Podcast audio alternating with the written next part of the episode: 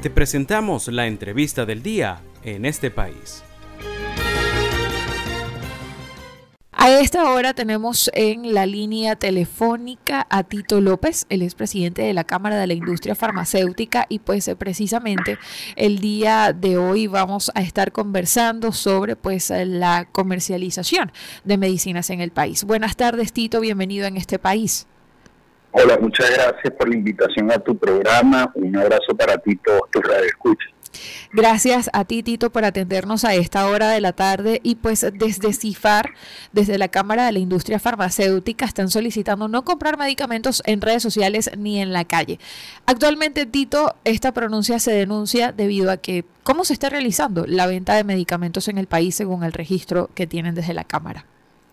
Bueno, mira, primero que nada, bueno, yo creo que hay este mucho más abastecimiento de medicamentos que hace cuatro o cinco años. Hoy la industria cuenta con mucho más este alternativas terapéuticas en el mercado, es decir, ya tú vas a buscar un producto y el consumidor final puede escoger la marca de su preferencia o el genérico en su defecto, ¿no? Tenemos abastecimiento que llega hasta un 96%, yo creo que tanto las droguerías como las farmacias han hecho una distribución en todo el territorio nacional este bien digamos de, de altos niveles este de, de lo que viene siendo medicamentos. Nosotros ahora tenemos un ligero crecimiento de un 4.85% versus el mismo periodo del año del 2022 este y bueno sí siempre mantenemos no es de ahora, desde hace mucho tiempo hemos hecho una campaña que los consumidores deben de adquirir los medicamentos en los establecimientos debidamente permisados, farmacia de su preferencia, o sea, cadena también de farmacia nacional o regional, ¿no? Más allá de comprarlo en algunas páginas sociales, Twitter, Facebook, Instagram, etcétera. ¿Por qué? Porque no saben bajo qué condiciones estos medicamentos fueron importados si también fueron exhibidos a la luz solar, porque pierden eficacia terapéutica, etcétera. Por eso nosotros el mensaje es comprar los medicamentos debidamente en las farmacias donde también cuentas con el personal especializado, ya sea farmacéutico, auxiliar de farmacia, que en cualquier oportunidad ellos mismos te pueden dar recomendaciones al respecto. Precisamente, Tito, quería que pues nos comentaras un poco más sobre los riesgos que representa actualmente comprar este tipo de medicamentos a través de, eh, digamos, establecimientos no autorizados o, digamos, negocios que no son físicos como tal, a través de redes sociales.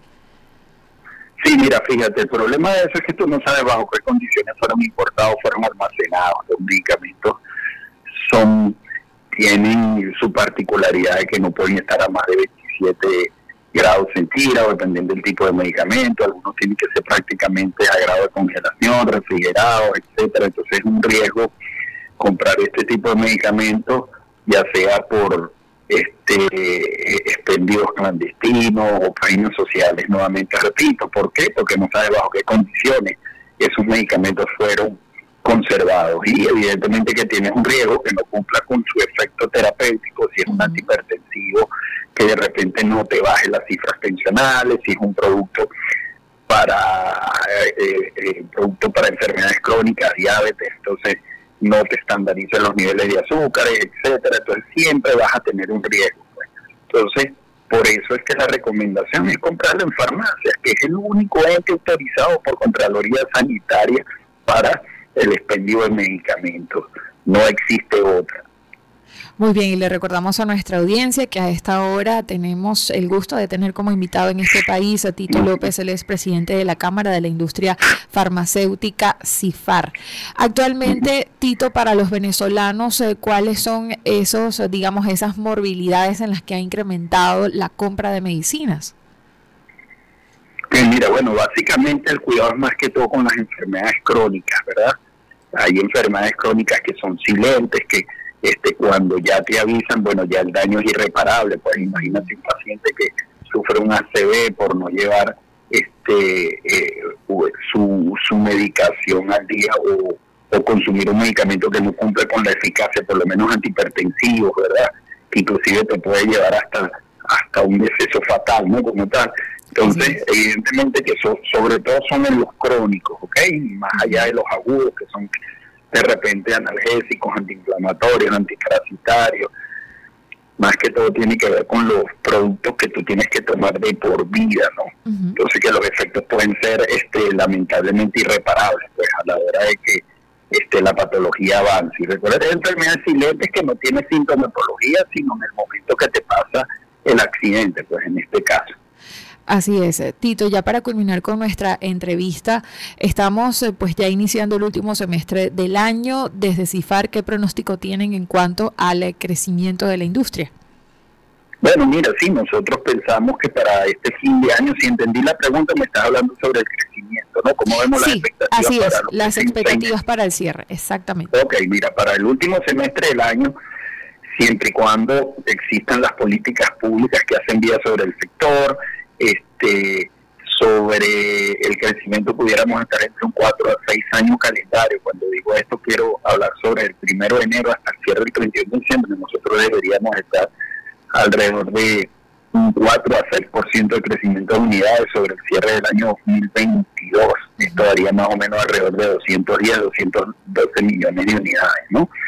Este, expectativas que tenemos, van a haber incorporaciones de nuevos productos, nuevos tratamientos de primera elección, algunos productos que no se encuentran en el país que van a ser importados por laboratorios farmacéuticos con planta, algunas casas de representación que también van a traer medicamentos de primera elección, porque también cabe destacar que nosotros contamos con suficientes plantas en el país para poder este, cubrir la demanda de los medicamentos esenciales, pues en, un alto porcentaje.